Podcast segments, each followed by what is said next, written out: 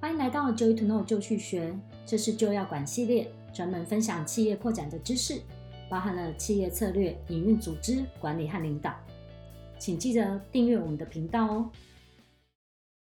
今天要跟你分享，身为主管，什么不该管呢？身为主管，你想要当一个什么都管、累死的主管吗？或是一位什么都不管、悠哉的主管呢？我必须说，很遗憾的，身为主管，既然有个“管”字，管理是一定需要存在的。但是怎么管可以又有效率又轻松呢？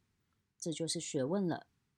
有时候，当一个人担任主管职务时，并未真正受过很正统的管理训练，会有点像是凭着天赋来解决所有的问题，或者是用过去的经验去管理，或者是用感觉去管理，这些都可以帮上一点忙。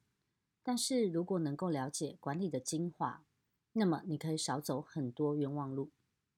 所谓的行政管理，它的目的是为组织带来秩序，让所需要完成的事务依照一定的顺序来排列，并且指派给明确的人，在所需要的期限内完成任务。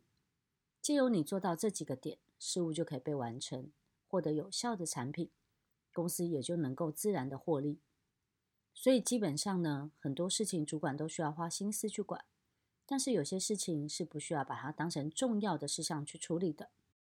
我想分享一些我个人管理上的经验，希望对你有所帮助。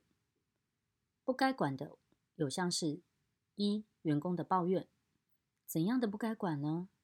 不要轻易的被抱怨鼓动，下属绝对知道你的权力比较大，很可能自己处理不来的事情就往你身上丢。会抱怨给你听，其实他的目的就是希望你替他出头来处理。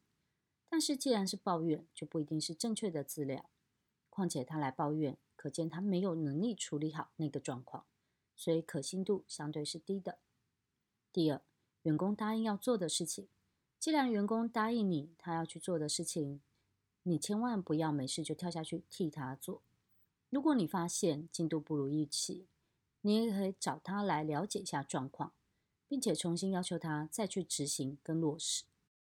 第三，员工正在进行的事，员工进行的好好的日常工作或是预定的计划，也不要轻易的去打断他们的安排，即使看起来有点好像不是很合逻辑，或者对于你而言不是很能够接受，你也应该能够先观察再去插手。